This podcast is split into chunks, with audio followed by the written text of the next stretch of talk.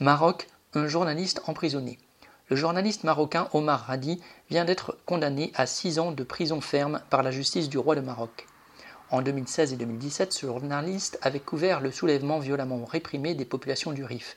La monarchie avait alors orchestré une campagne de dénigrement contre les populations de cette région, présentées comme des voleurs et des voyous. Omar Radi suivait de près les mouvements sociaux, en mesurait les enjeux, notamment les accaparements de terres et les relations étroites entretenues par la monarchie avec les groupes capitalistes marocains ou étrangers. C'est ce que lui avait valu qu'on place dans son téléphone le mouchard israélien Pegasus. Le monarque n'aime pas ceux qui le critiquent, opposants ou journalistes, et multiplie les tracasseries ou la répression à leur égard.